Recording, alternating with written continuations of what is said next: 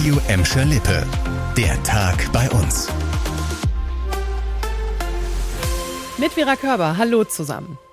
Die Stadt Gelsenkirchen will gegen aggressive Jugendliche am Heinrich-König-Platz in der Innenstadt vorgehen. Zusammen mit der Polizei, dem kommunalen Ordnungsdienst und der Bogestra wurde eine Reihe von Maßnahmen beschlossen. Zum Beispiel wollen Polizei und Ordnungsdienst auf dem Heinrich-König-Platz in Zukunft noch präsenter sein und regelmäßig Streife gehen. Dabei haben sie auch das Umfeld im Blick, also den Neumarkt, den Spielplatz an der Robert-Koch-Straße oder auch die Ebertstraße.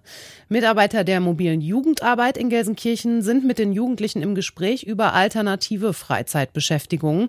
Durch den Corona-Lockdown waren die Angebote zuletzt ja sehr eingeschränkt und das hat offenbar bei einigen Jugendlichen für Frust gesorgt. Seit Wochen beklagen sich Anwohner und Einzelhändler über aggressive und pöbelnde Jugendliche am Heinrich-König-Platz. Der FC Schalke hat heute zum ersten Mal seit acht Monaten wieder mit Zuschauern trainiert. 500 Leute waren zum Trainingsauftakt am Bergerfeld zugelassen. Für die Karten mussten sich Interessierte vorab per Mail bewerben. Auch wir waren heute Nachmittag mit dabei und haben bei den Fans nachgehört, wie die Stimmung trotz des Abstiegs in Liga 2 ist. Ich freue mich auch heute hier zu sein zum Trainingsauftakt. Nur schade, dass wir abgestiegen sind aus der ersten Liga. Das ist natürlich, das ist natürlich klar. Meine Stimmung ist super. Es ist schön wieder hier zu sein nach vor langer Zeit. Es sind zwar nicht viele hier, aber ich freue mich. Ich freue mich einfach nur jetzt die Jungs auf dem Platz zu sehen, endlich wieder Königsblau tragen zu können. Liebe kennt für mich keine Liga. Ich gehe mit Schalke wirklich bis ganz runter und bis ganz nach oben. Nach dem Training gab es dann noch eine Autogrammstunde mit Spielern und Trainern, natürlich unter strenger Einhaltung der Hygiene- und Abstandsregeln.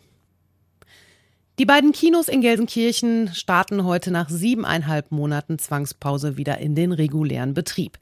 Ab sofort soll es im Apollo und auch in der Schauburg in Bur wieder ein tägliches Programm geben. Die Plätze in den Kinosälen werden mit Abstand belegt.